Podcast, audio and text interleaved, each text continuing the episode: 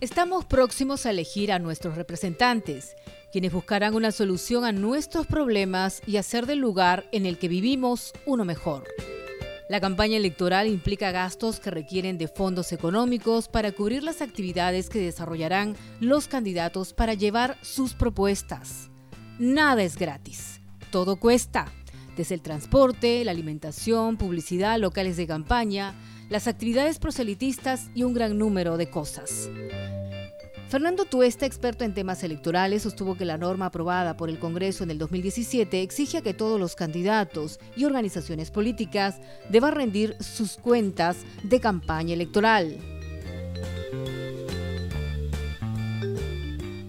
Antes estaban obligados a entregar reportes de campaña, por ejemplo, o reportes también ordinarios, lo que hace el partido a lo largo del año en términos económicos, tan solo la organización. Pero con la modificación de la norma del 2017 también están obligados los candidatos. Entonces, si tenemos 20 partidos, 22 partidos que van a presentar lista, están obligados a rendir cuentas. Pero ahora hay que multiplicar eso por 130. Entonces, esto es un número alto pero que tiene como propósito pues, que el candidato, además porque estamos bajo el sistema de voto preferencial, eh, debe rendir cuentas también.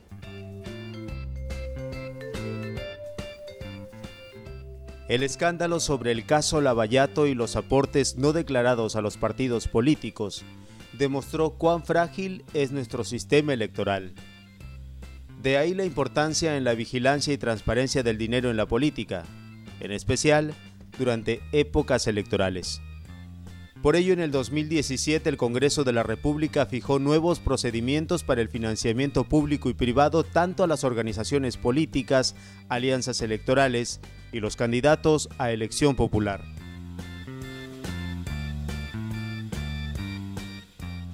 En estas elecciones deberás tener en cuenta las siguientes pautas y evitar las sanciones por infracción a la norma. Las organizaciones políticas, alianzas electorales o candidatos podrán recibir financiamiento privado en dinero a partir de una UIT, que asciende a los 4.300 soles, los cuales deberán estar bancarizados e identificados. Los aportes en especie se consignan en un recibo de aportaciones, el cual debe contener la valorización del mismo y la firma del aportante. Estos aportes pueden ser hechos mediante cuota de afiliado.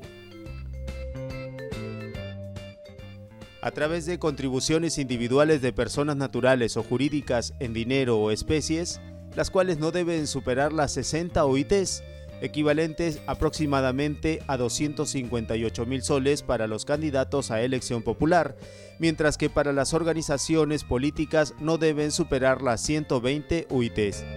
Por concepto de aporte de actividades proselitistas, estas no deben superar las 250 OITs, equivalentes a 1.075.000 soles. Recuerda, todo aporte en efectivo debe ser bancarizado y los aportes en especie se debe identificar al aportante y el valor de la contribución.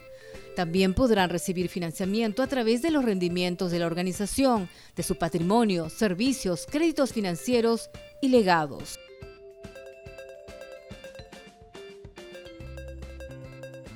Ten presente, no se permiten aportes anónimos de ningún tipo y que los aportes no declarados se presumen de fuente prohibida. Las organizaciones políticas, alianzas electorales o candidatos a elección popular no podrán recibir financiamiento de los siguientes actores. Entidades públicas o empresas de propiedad del Estado o con participación de éste. Confesiones religiosas de cualquier denominación. Personas jurídicas nacionales y extranjeras con fines de lucro.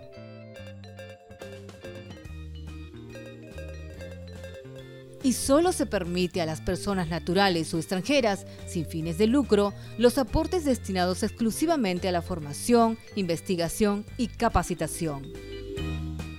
Las personas condenadas con sentencia consentida o ejecutoriada o con mandato de prisión preventiva vigente por los delitos contra la administración pública, tráfico ilícito de drogas, minería ilegal, trata de personas, tala ilegal, lavado de activos, o terrorismo no podrán dar ningún tipo de aportes a los partidos políticos. Esta prohibición se extiende hasta por 10 años después de haber cumplido la condena. Cualquier incumplimiento a estas reglas se considerará como una infracción que puede ir desde leves hasta muy graves y ser sancionados con multas que van desde las 10 hasta las 250 UIT o incluso la pérdida del financiamiento público. Para mayor información puedes consultar en la página web www.ompe.gov.pe o solicitar asistencia técnica a la OMPE. Empecemos a cambiar la historia de los partidos políticos. Contribuyamos en la transparencia de sus fondos.